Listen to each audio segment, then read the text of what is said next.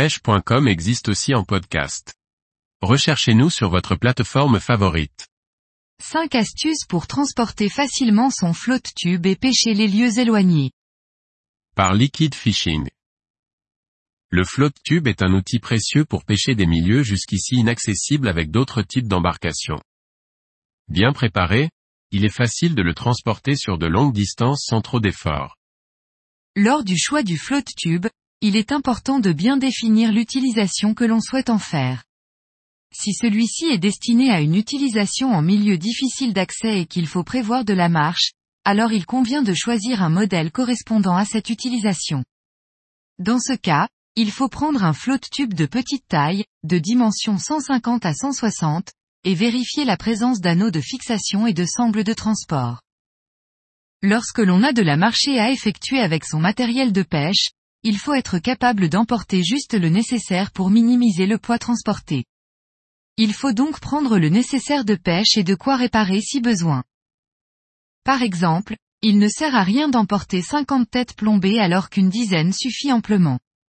Idem pour les leurres, si l'on sait que telle ou telle leurre restera dans la boîte toute la session de pêche, il ne sert à rien de s'en encombrer.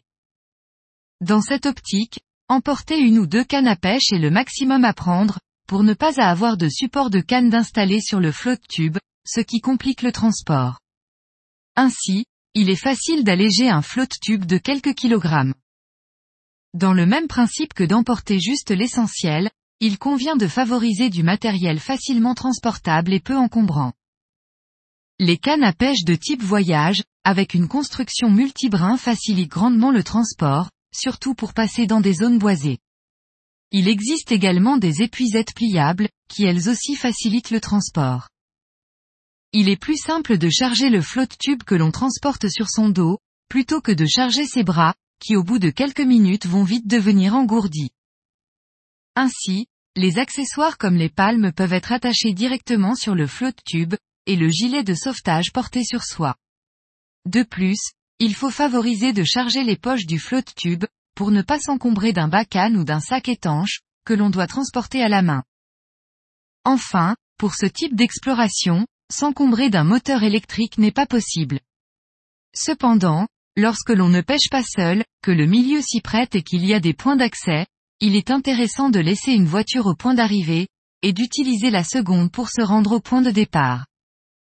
Par conséquent, il est possible de réaliser de longs trajets, en grand lac ou en rivière, sans se soucier d'avoir à refaire le chemin inverse.